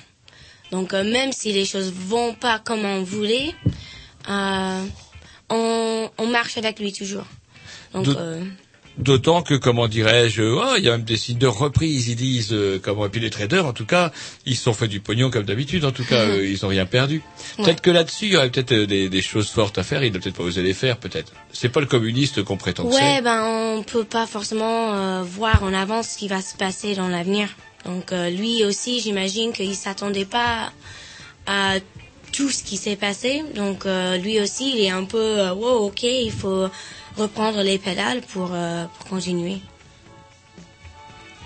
Oui, non, mais on sent, ah, on sent vraiment la conviction euh, et l'espoir. Et justement, ce, ce contre-coup, j'ai encore voir le côté négatif, euh, euh, justement, de cette baisse de popularité d'Obama. Est-ce que ça bénéficie pas des franges un peu extrêmes qui se radicalisent le... Ouais, ouais, peut-être. Mais en... je ne sais pas trop là-dessus parce que moi, euh, d'abord, je vis à l'étranger. Donc tout ce que je vois aussi. Bon, attendez, vous peu- vivez à l'étranger, vous vivez chez nous quand même. Ouais, Euh, ouais, c'est vrai. Et chez nous, c'est pas l'étranger, on saurait vrai. si on était à nous. Pour l'étranger. moi, c'est l'étranger. Vous Ah, êtes euh, étrange. C'est vous êtes en train de vous dire qu'on est toujours l'étranger de quelqu'un, tout à fait. Oui, enfin, oui, là, là. Et voilà, et ben voilà, et Jean-Loup, vous nous avez encore cassé le moral avec votre truc, et puis il est là, ouais, on est mou, qui nous dit en antenne, mais c'est pas qu'on est mou. À chaque fois que j'essaye de dire, ouais, faut y croire, regardez, tiens, moi j'ai des trucs, des mesures positives, Ouais. regardez. Ouais, un truc enfin. positif, c'est un éloge, faits, un éloge faits. de Fidel Castro au président Obama. si ça, c'est pas une putain de bonne nouvelle. Alors, qu'est-ce qu'il dit, alors, Il euh dit, l'ancien président cubain, Fidel Castro, a jugé samedi 10 octobre que l'attribution du Nobel de la paix 2009 à Barack Obama était une mesure positive. Un, et je n'ai un, et je suis à jeun. Moi, je n'ai bu qu'une seule limonade. Beaucoup pensent qu'il n'a pas encore gagné le droit de recevoir une telle distinction, a-t-il dit. Mais, mais, nous aimerions voir, plus qu'un prix pour le président américain, une critique des politiques génocidaires suivies par plus d'un président de ce pays. Et euh, même si l'octogénaire, donc révolutionnaire, a remarqué qu'il n'était pas d'accord toujours avec les comités du choix du comité Nobel, mais je dois admettre que dans ce cas, à mon avis, c'est une mesure positive. Un, un, Euh, un, il l'a un. dit, c'est une citation. Une mesure positive, Eh ouais, ouais. il a dit c'est une Fidel bonne Castro. chose. Ouais, de Bah alors. Fidel ouais, Castro, il a quand fait même. euh, quoi pour gagner euh, ce prix Nobel? Oui, C'est mais que n'empêche que- savoir. Et aux États-Unis, justement, ce prix Nobel, est-ce que ça, euh, c'était une certaine fierté ou c'est pas Ah, ça différent en Tout le monde était un peu surpris, je crois. Parce Oui. que, ben, il a fait pas mal de choses, comme tu as dit tout à l'heure, mais si ça méritait forcément euh, le prix Nobel pour la paix. euh, Est-ce que c'est pas quelque chose pour le, pousser au cul aussi? C'est peut-être quelque chose qui va le pousser au cul. Du coup, il a plus Ouais, choix. ouais, c'est vrai. On va pas dire non, merci, je veux pas le, le prix Nobel. euh, donc, euh, Et donc, euh, ça va peut-être effectivement le pousser au cul. Autre mesure positive, euh, comme on on a parlé du climat. On a Ah parlé oui, du climat. que, oui, oui, il a Hein essayé de on a parlé son- du climat. Et qu'est-ce que je voulais dire? Je suis perdu dans mes fiches. C'est vrai que je, que je l'as n'ai pas oublié à la maison. Oui, c'est vous, vous, vous y avez vous pensé. il y a trop de faits. Et en fait, Jean-Loup, là où on se fait avoir, c'est qu'on se dit que aux États-Unis, il y a la droite et la gauche. Et en fait, républicains et démocrates, c'est pas aussi, euh, bah, aussi Tranché tranché, que ça, que ça. Et je lisais dans mes fiches justement que, euh, notamment, il y a de, pas mal de euh, bah, chambre des républicains, c'est pas des représentants, pardon, c'est passé, mais de justesse, alors qu'ils ont quand même une bonne majorité. Donc, ça veut dire qu'il y a des démocrates qui ont voté avec les, les républicains contre Ouais. Obama, et euh, les sénateurs. Alors, c'est pas encore fait, ça va être pareil. euh, apparemment, des sénateurs démocrates se font tirer Ouais. l'oreille par leurs électeurs en disant euh, plus d'aide aux pauvres, c'est plus d'impôts. Et euh, ça marche comment en fait le système américain Parce que nous on a un parlement, hop, Oui. si la majorité du parlement vote pour ou contre la loi, Ouais. elle passe ou elle passe pas. Et là il y a, il y a plusieurs chambres en fait. Oui, euh, il y en a deux en fait. Donc il faut que d'abord la loi euh, passe dans euh, le Congrès, c'est Mhm. ceux qui font le bouger. Et euh, après, il faut euh, que ça passe dans le Sénat et c'est ça pour le social. Le Sénat, normalement, euh, vote sur les lois qui euh, correspondent à la vie euh, quotidienne, tout ça. C'est eux qui ratifient en fait, qui euh, Ouais. euh, le, Il y a le deux Congrès propose et le. Il y a deux chambres. Le, le- le Congrès, c'est deux chambres chez vous. Ouais. Ben, c'est euh, le... Euh, le Sénat Ouais. et euh, le, le par... c'est un- La un Chambre des représentants, Ouais, on traduit ça chez nous comme ça. Chez nous, on traduit comme ça. Ouais, je connaissais pas le mot forcément en français, mais euh, c'est eux qui, qui font le bouger. C'est qui propose en fait quelque chose. ben, c'est eux qui expliquent où ça va coûter combien. Est-ce qu'on peut payer autant pour ça? Et c'est eux qui qui battent souvent pour. En tout cas, euh, là, c'est passé dans la, c'est passé en tout cas dans la, dans, dans le premier départ. Maintenant, il reste encore le Sénat, l'étape du Oui, Sénat. Oui. Et là, c'est pas fait apparemment le Sénat. Là. Enfin, ça va être. Ça, ça m'aurait étonné que vous disiez le contraire. Vu le moral que vous avez, ça, ça m'aurait étonné que vous nous disiez, ouais, ça va passer au Sénat. Ouais. Euh, euh, ils, euh, ils sont, comment dire, même s'ils disent pas, c'est toujours une question de l'argent. Même dans l'autre maison, comme on dit, on les appelle les deux houses. Et euh, pour eux, ils, ils veulent pas dépenser, mais en même temps, ils veulent voir, ils veulent montrer à leurs, euh, comment dire, les personnes qui ont voté pour eux, qu'ils sont en train de faire quelque chose. Mais eux aussi, ils savent pas quoi, quoi faire. Donc, euh, on s'attend, tout le monde. On s'attend, on sait, on sait pas euh, ce qui va se passer. Donc, euh, c'est curieux. Vraiment, euh, c'est un moment euh, très bizarre. période de transition. Oui, c'est vraiment ça, quoi. Eh, je voyais le mur de Berlin. Je vous dis, ça va peut-être faire pareil. Mais euh, en même temps, regardez le mur de Berlin quand il s'est euh, euh, quand il s'est cassé la gueule, zéro mort. non, mais c'est vrai. C'était un truc énorme. C'était assez émouvant. Regardez ça. C'était pourtant des putains de boches. Mais on avait bon regarder ça à la télé quand même, de voir euh, ce mur là qui s'effondre et puis les les les, les débordés et puis ça passe. Et euh, Nicolas Zéro qui, mort. qui y est d'ailleurs plus. Euh, moi, Et pas bien vu Nicolas avec son petit poisson qui a lui-même. D'ailleurs, s'il n'avait pas été là pour faire tomber le mur, eh ben, oh, je crois qu'il y a des oreilles qui vont se faire tirer à l'Elysée quand il va être de retour d'Allemagne. Ça a dû chier euh, dans les brocards. Bref, bon, en tout cas, euh, avant qu'on s'écoute un petit disque, j'aimerais bien que, bah, puisque on, on parlait avec Sarah, euh, on pourrait conclure avec Sarah pourrait nous dire un petit peu, tiens, si on voulait un peu mieux, moi je disais la guerre 14-18, si on voulait la connaître, fallait dire un petit peu les gens qui l'ont vécu. Est-ce que vous pourriez nous faire un petit, euh, tout à l'heure après un petit dix de qu'est-ce qu'il faudrait, euh, qu'est-ce qu'il faudrait voir ou lire, tiens, si on voulait euh, découvrir l'Amérique telle que vous la, vous la Ouais. ressentez. Ouais, ouais, euh, sûrement, Ouais, ça, ouais. oui, c'est pas bas ce que vous dites. euh, Il y a sûrement des sites. Euh... Ouais. Mais on parlait pas de site, on parlait de vrais livres ou de vrais films. Oui, ou de livres, Ou de sites, films, voilà, sites, de culture, on va dire là. Allez, on s'écoute un petit peu un morceau de programmation. Ah, Jean-Loup, je suppose. Non, à Ah, vous. c'est- il Mais faut c'est quoi n'importe C'est pas du tout. quoi. C'est C'est n'importe c'est nous. Non, mais couille, excusez-moi. Vous avez grillé mon tour, c'est à, c'est au camarade Jean-Loup, et après c'est à moi, et vous êtes deuxième. Non, mais allez-y, allez-y, mon bon Tom. Moi, j'ai rien à vous demander. Rien à vous Ah, demander, moi. je suis vert. Je suis vert. Attendez. Donc euh, je vais passer donc Beck. Ah ouais, c'est original, ça. Vous connaissez Beck? American Wasteland. On l'a entendu la semaine dernière. Oh non.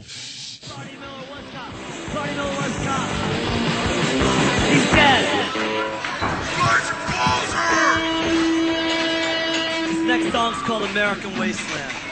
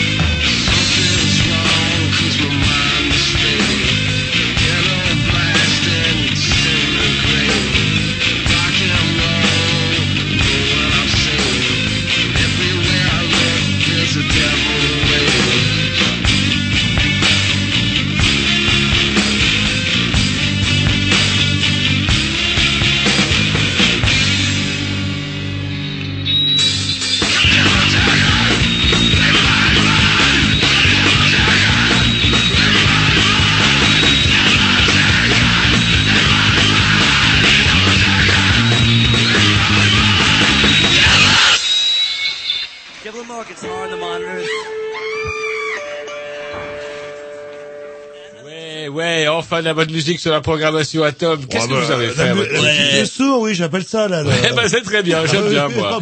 Trois notes, trois minutes, trois accords, c'est déjà beaucoup. Allez, pour conclure, justement, ben, on va profiter que Sarah soit, euh, Sarah, Sarah, le Sarah. Calmez-vous, calmez-vous, calmez-vous. c'est difficile le français, Mais non oui, C'est parce qu'il essaye de faire des assonances ou des allitérations lorsque Non, non, vous mais, dites, euh, euh, Sarah soit là. Non, mais quand vous allez nous parlez de réalisateur, euh, c'est là qu'on va rigoler, euh, si j'ai bien compris. euh, le- Et justement, si on veut s'informer un petit peu sur les, Éta- les États-Unis, euh, euh, Ouais, je me disais, je vous disais tout à l'heure en antenne, est-ce que vous pourriez nous parler, bah, je sais pas, de, nous vendre, euh, entre guillemets, deux, trois, ouais, des œuvres, la fiction ou la, la réalité qui, qui, qui vous, qui vous touche particulièrement et qui nous montre un peu, euh, enfin, je sais pas. Ouais, ben récemment j'ai vu un film il y a ben, un an à peu près. C'était euh, Grand Torino. Je crois qu'il y avait. euh, C'était un film qui a eu beaucoup de succès ici en France aussi. Et ce film m'a marqué parce que moi je voyais mon grand-père et vraiment les valeurs euh, d'une génération qui est en train de de disparaître un peu parce qu'il est bon euh, normal les gens qui sont âgés euh, euh, ils dépassent euh, ailleurs bon et euh, ce film pour moi montrait vraiment euh, un changement d'un pays euh, surtout parce que ce film se passait dans le Michigan c'est là où j'habite voilà, D'où la capitale est Lansing, comme tout le monde oui le sait. très bien Toujours, euh, toujours oui oui toujours Il est très fort. Donc euh, pour moi, quand j'ai vu ce film et je voyais euh, Clint Eastwood joue le rôle de de quelqu'un qui vivait dans un quartier qui a beaucoup changé depuis qu'il depuis qu'il a déménagé là et euh, je voyais mon grand-père.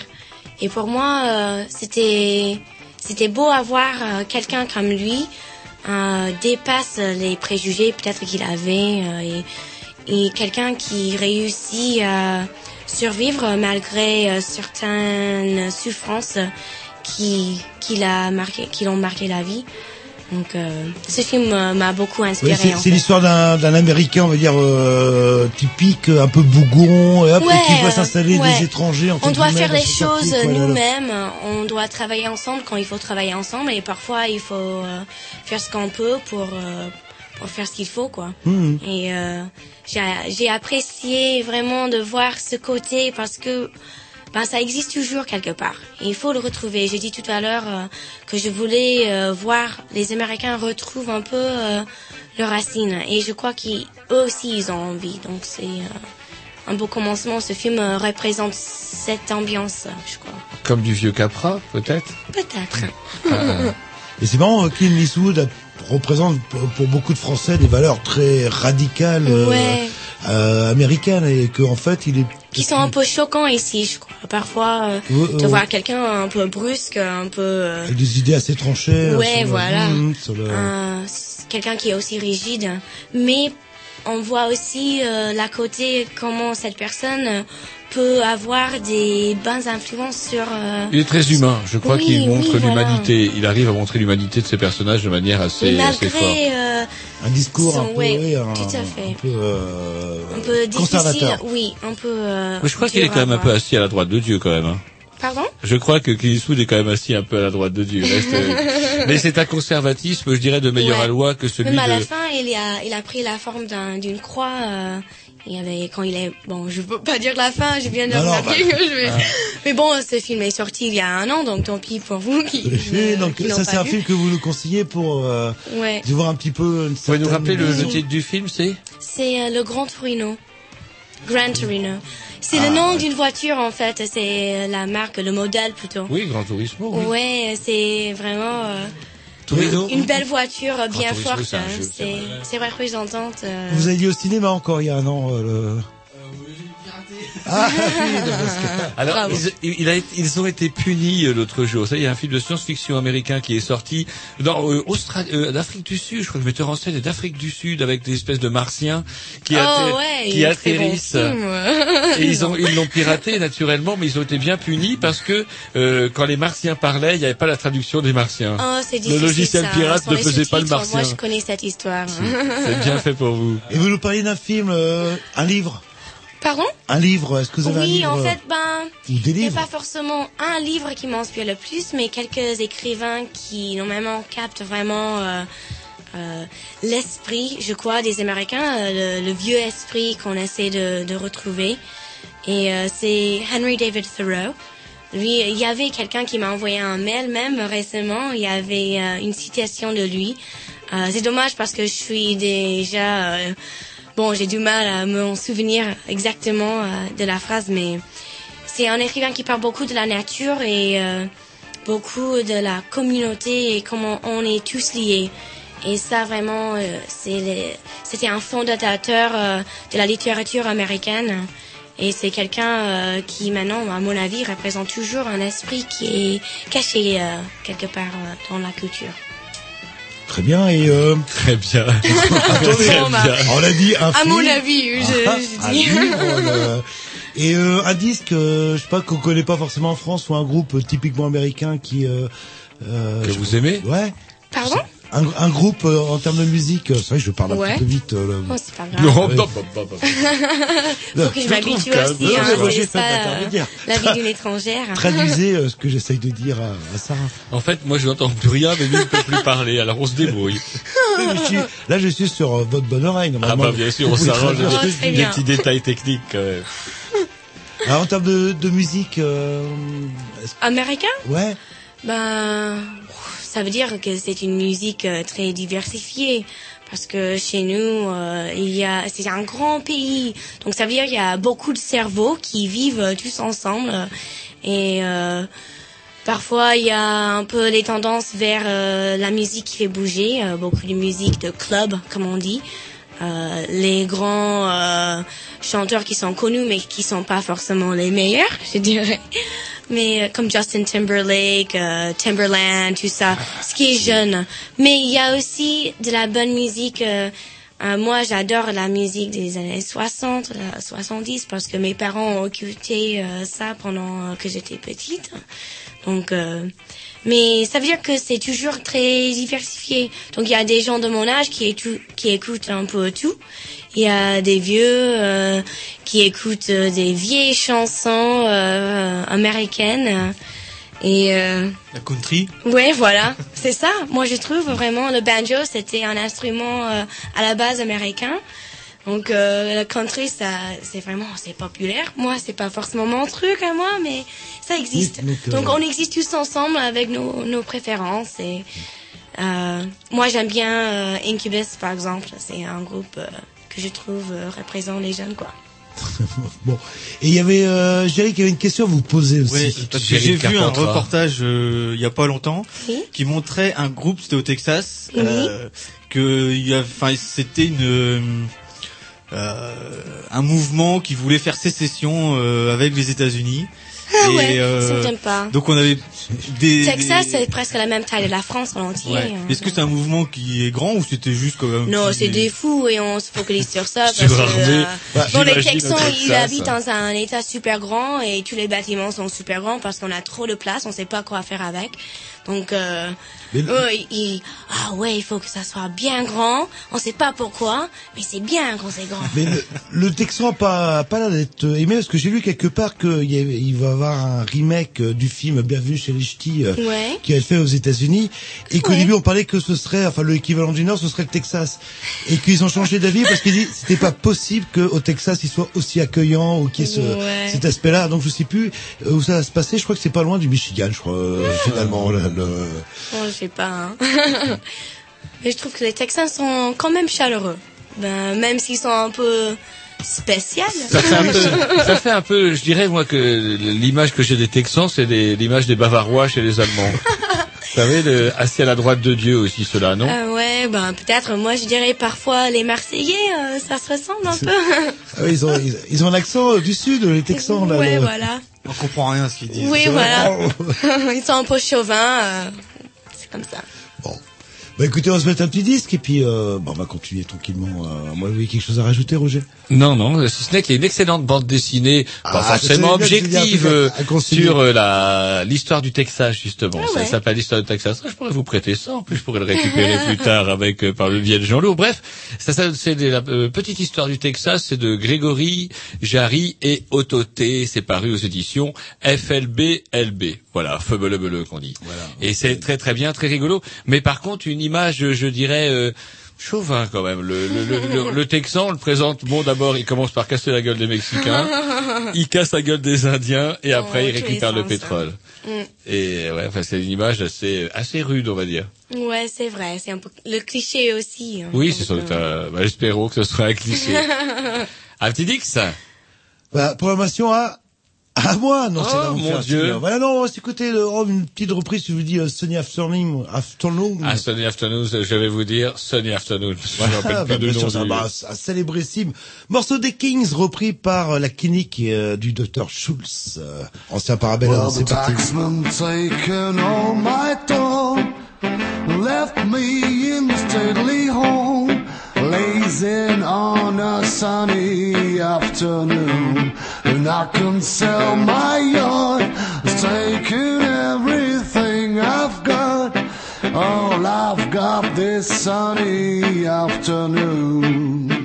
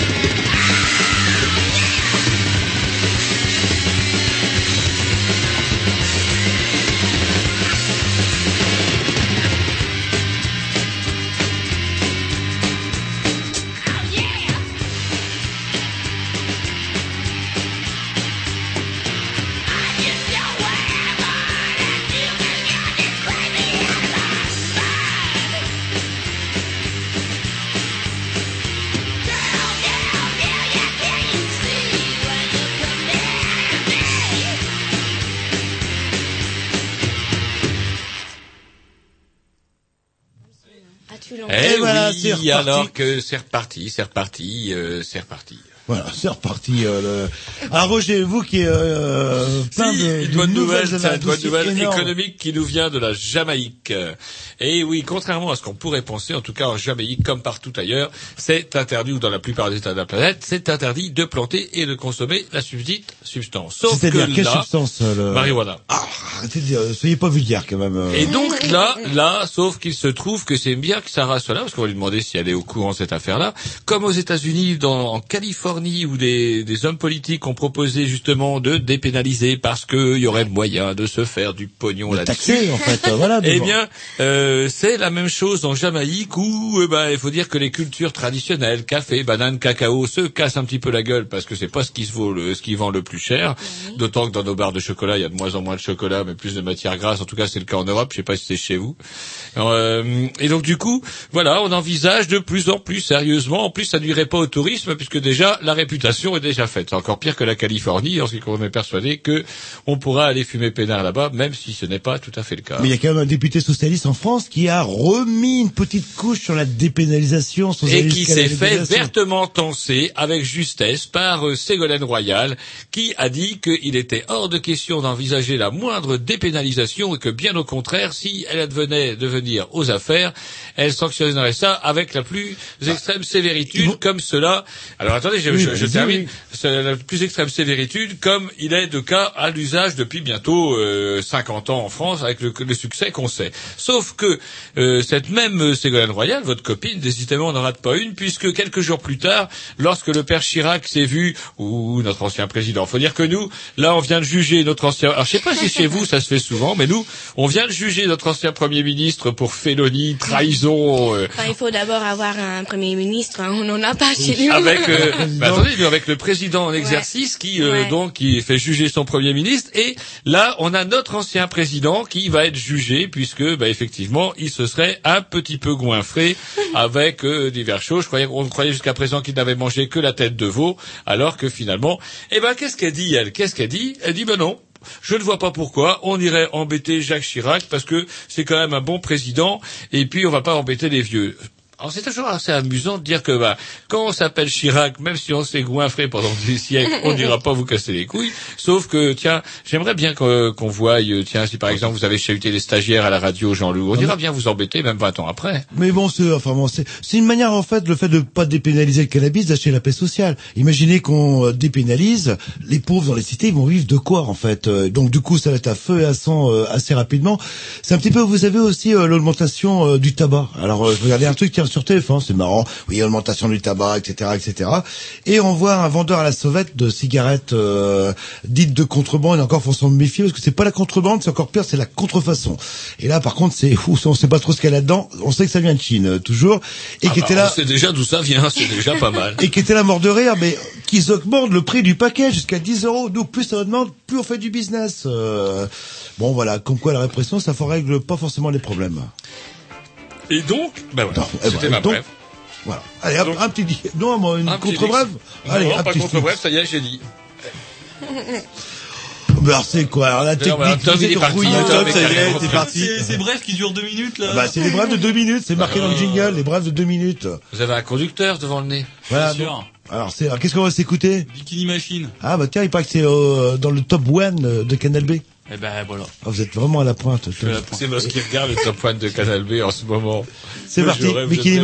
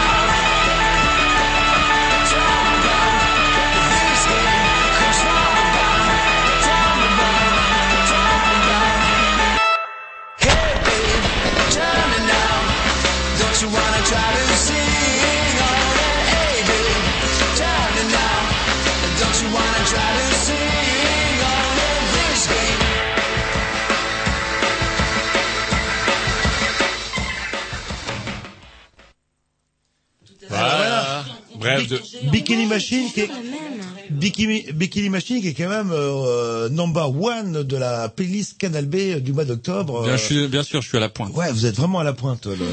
Bah, il regarde la playlist Canal B, il pioche Tout simplement. car il s'emmerde pas. Oui, puis bon. voilà.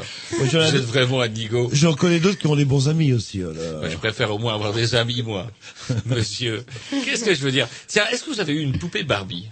Ah bah non, plus maintenant. Mais Vous j'en avais quand j'étais petite, j'avoue, ouvertement. Ah oui, quand vous étiez petite, oui, Ouais. maintenant, Non, Ah, bah maintenant, non. bien sûr, Ben non. quand vous étiez petite. là. bah oui. Et ça tombe- eh ben alors, sachez que bah, maintenant, vous pourriez en porter une parce qu'ils vont en faire pour adultes.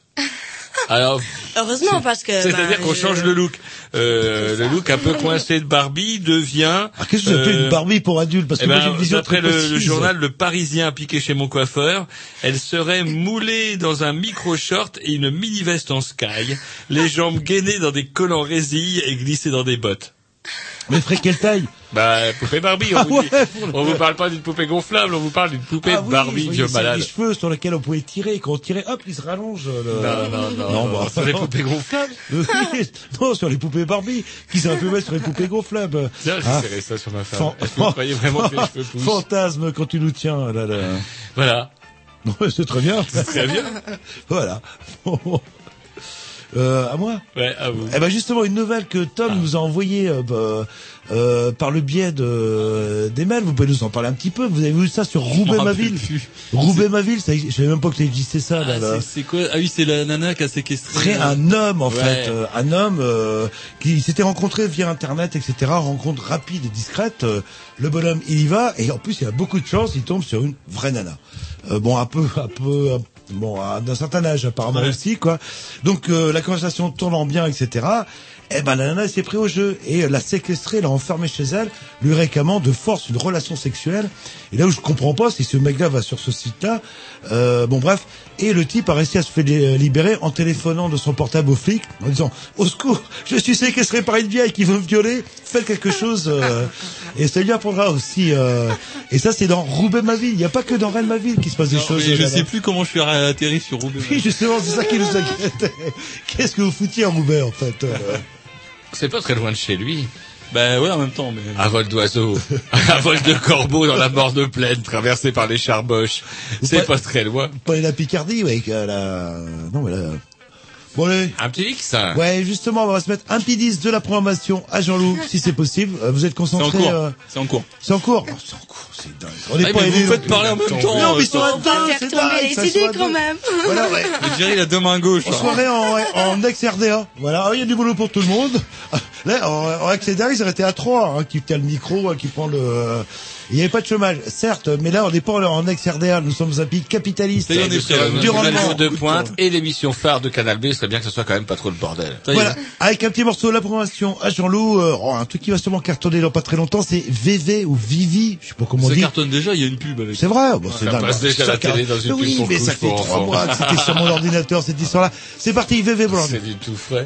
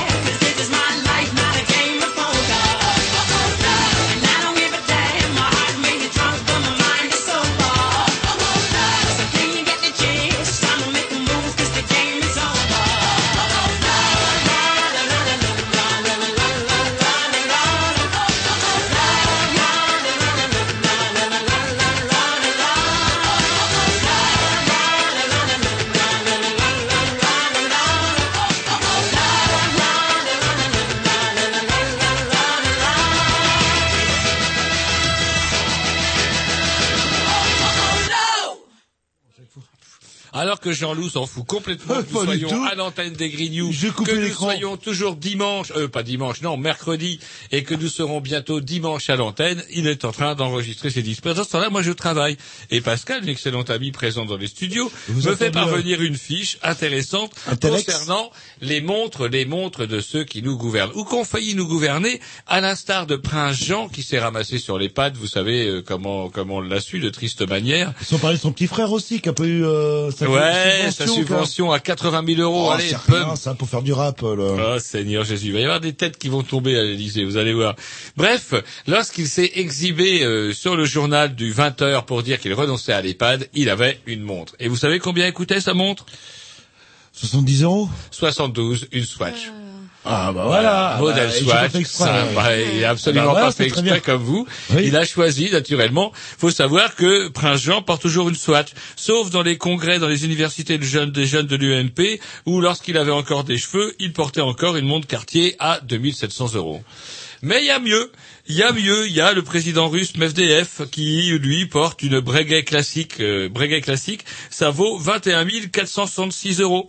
Notre ami Julien Drey, euh, comment dirais-je, vous savez, euh, Oui, euh, officiellement socialiste, mais surtout gros et barbu, lui, euh, c'est pas mal endetté pour acheter une putain de toquante à 50 000 euros. Et qui donne l'heure, quand même. Bah, j'espère, Parce que, j'espère. ça fait téléphone, ça fait quoi pour ce prix-là, en fait, le... Le patron de Gazprom, Jean-Loup, le patron de Gazprom, Ouh, Alexei alors lui, Miller, alors lui, une Breguet, le modèle tourbillon. À combien le modèle tourbillon, vous le ah, mettriez tourbillon, moi je dis, euh, Gazprom, vous dites, alors, c'est à 100, 150 000 euros minimum. 100 000 euros. Ah, bah voilà, sinon c'était pas euh, quand même le PDG de Gazprom, euh, là. Et le record, le record, c'est quand même un simple adjoint au maire de Moscou chargé du secteur de la construction qui Vous possède une D8. Il possède une D8 à combien? Euh, 130 Oh, fou, fou, fou, Vous êtes Ah, vous dites euh, la construction à Moscou Ouais. Ouh, je pense qu'on peut monter à 200 000 là. Non. Non, non, le, de, de 250. La D8 à 250 cassée, ouais, avec un coup de marteau dedans, peut-être, mais... La, euh, la D8 chromée ou la D8 oui, la D8, noire la D8 ne- Ah, noire plaquée. Ah, je que vous parliez de la chromée. Euh, Voilà. Non, euh, évidemment, 320 000 euros. Trois- Ça, c'est encore celle qu'on porte pour aller faire les courses. Non, non, ou descendre les poubelles. Lui, ce qu'il a, c'est une D8 à 700 000 euros, mes amis. Non. Ouais, une 700 000 toquante à euros. 700 000 non, c'est des euros. conneries. ça. C'est pas des conneries. Une montre à des 700 000 euros Ouais. Elle est, qu'est-ce qu'elle a alors? Eh ben, elle est bien. Elle vole. Elle est super bien. Elle vaut surtout 700 000 euros. Bah, Il y, a du- il y a des diamants, il y a de l'or, il y a non. c'est- Non, c'est une D8. La D8, ça n'a pas de prix, mon ami. Ah, bah, dis donc, ça faut le. Non, Et vous mais- savez l'heure tout le temps, c'est quand même pratique. Moi, j'ai une euh, capitaine Mini offerte par les éditions Atlas. Elle donne l'heure et elle m'a dit qu'il est plus que temps d'écouter un morceau de musique. C'est parti de votre programmation, il me semble. Ouais, yes, euh, ça s'appelle euh, The Bishops. Les, les évêques, je.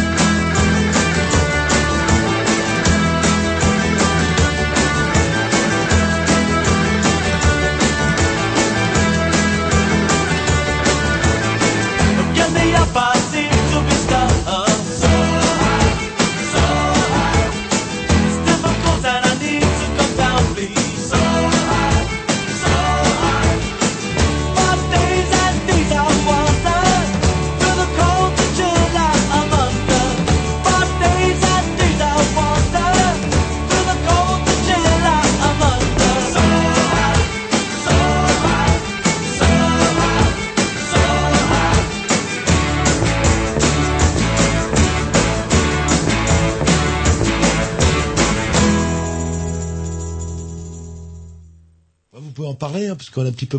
Alors qu'il nous pousse, il nous pousse, c'est vrai qu'on est un petit peu modeste. euh, Mais Roger a une petite brève de dernière la... De, Non, de- non, je pense, que la, je pense que la nouvelle, je pense que la nouvelle, comment dirais-je, que les petits trépis, vous savez, c'est un peu comme les gosses pour Noël. Ils sont là. Quand est-ce qu'on, quand est-ce qu'on déchire le sapin? Non, c'est pas ça qu'on dit. Quand est-ce qu'on allume le sapin? Bref, il faut le dire. Bah, dites-le vous les petits, parce que vous brûlez de le dire. euh, dites-le donc. Bientôt, il y a un, un événement, en fait. Le... Euh, ouais, moi je vais être papa. D'une petite fille, il paraît, là. Le... Ah non, c'est pas encore. Mais bon, bref, c'est pas ça le sujet. Non, le, c'est quand? C'est le 27? Oui, 27 novembre. euh, 27 il y aura- novembre, euh, il y aura apparemment, le- il y aurait un concert ou je sais pas trop quoi au Mondo Bizarro. Ah, on va le tuer. le 27 novembre, c'est vraiment votre petit, c'est vraiment une pissouse. Bref, le 27 novembre, les Grignoux. Nous fêtons notre jubilé. Voilà. Qu'est-ce que c'est qu'un jubilé C'est 25 ans. Et donc, du coup, 50 ans, un jubilé. On fait pas un jubilé, Non, un Jean-Loup. jubilé, c'est pas- Là, on fête les noces de cailloux. C'est 20 ans. Noces de cailloux, 20 ans.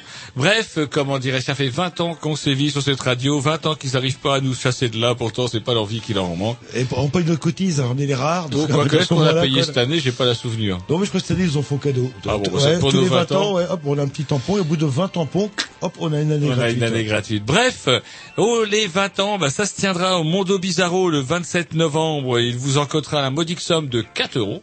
Que dalle. Voire 3,99 euros si Oh, vous n'avez pas 4 euros. Ça discute ça que dans l'équipe. euh, Entre 3,99 euros et 4 euros. On hésite. Moi, je pencherais plutôt pour 4. Et, Moi, je serais plutôt pour 3,99. Enfin bon, bref, voilà. et donc, du coup, lors de cette mémorable soirée, nous devrions, si Dieu veut, avoir une émission. En tout cas, on aura l'émission. Euh, peut-être qu'elle sera diffusée en direct. Peut-être qu'en tout cas, si elle n'est pas diffusée en direct, elle sera rediffusée sur notre antenne. Une émission exceptionnelle puisque les Grignoux euh, seront accompagnés des galeries La Faillite. Voilà, qui ont préparé plein, plein, plein, plein de surprises. Avec le jukebox humain. Mais bref, j'en ai déjà presque trop dit. Vous en avez trop dit, Roger. J'en ai dit trop dit, dirait j'en ai trop dit. En tout cas, les galeries à la faillite viendront émi- euh, animer l'émission des vieux. Il y aura aussi euh, DJ, euh, de nombreux DJ qui se succéderont. De très nombreux DJ, en fait. DJ Ramon, DJ Ramon Lopez et DJ Lopez. Voilà, Ils seront au moins trois. Et enfin, bien sûr, une nouvelle que de nombreux vieux fans attendent, la résurrection, le retour des Dead Gregory sur scène, sur une scène rennaise. Ça se passera au Mondo Bizarro le 27 novembre et ça devrait commencer à partir de 20 Ça devrait, ça commencera à partir de 20h précise, comme tous les Voilà. Et il vous en coûtera la modique somme Ça de me- 4 euros. 3,99€, on l'avait dit Roger. euh, là, là. Voilà, bon, on vous en dira un petit peu plus, et par contre, réservez vos places. Alors comment Ça, on sait Ça, pour le moment, on le sait pas. Mais en Et tout cas, dès sait qu'on le saura, on vous tiendra au courant. Par mail? Par Par mail. Allez, un petit disque, et puis après, ouh, déjà l'heure, il est temps de conclure. Ben, un quart d'heure que Jean-Loup, il me dit, hey, Roger, il faut qu'on conclue, il faut qu'on conclue.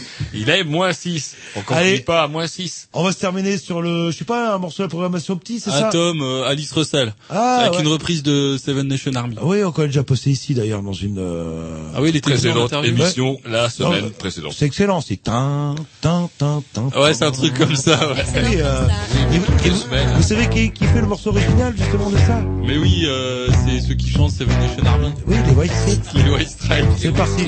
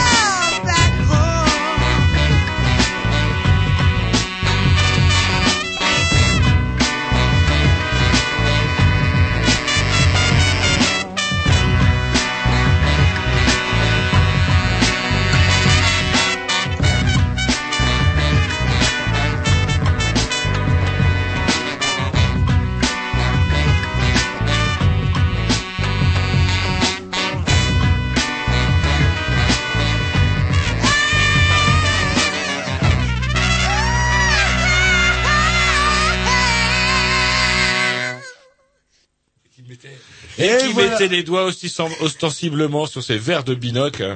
Alors que, chers auditeurs, il se passe plein de choses dans le studio de Canal B. Me voilà devenu opticien, alors que Jean-Loup, a- on parlait du système de santé aux États-Unis. Chez voilà. lui, c'est pas, pas joli joli quand je vois les binocles à Jean-Loup. Oui, non, mais c'est plus un poil dans la main, en fait. Euh, ouais, Des binocles Ouais, et c'est vrai que vous auriez pu faire Optique 2000 euh, sans, sans vrai, problème. c'est vrai, ça m'aurait plu. Mais je sais pas si j'aurais été véritablement une publicité vivante. Non, parce que leur tourne, il est quasiment 22h sur les mercredis, il est quasiment euh, pff, dans l'après-midi sur les dimanches. Apparemment, c'est assez aléatoire. Ah, L'autre jour, c'était juste avant que je fasse des crêpes. Ah ouais, donc... Euh, C'était assez tard. C'était assez tard, oui, j'imagine. Oui, là, là.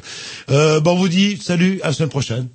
Avec de l'enthousiasme, Roger. Avec de l'enthousiasme, il est 23h pile, ça y est, j'ai réussi à faire tenir Jean-Loup avec 23h. Vous auriez pu bosser en Union soviétique, vous, par contre, y a pas de problème. Intélix Non, même pas. Publicité, lollipop et dégage. Voilà, c'est un peu comme ça. Oui, comment on les Eh ben, traiter, monsieur, c'est comme ça. Bonsoir.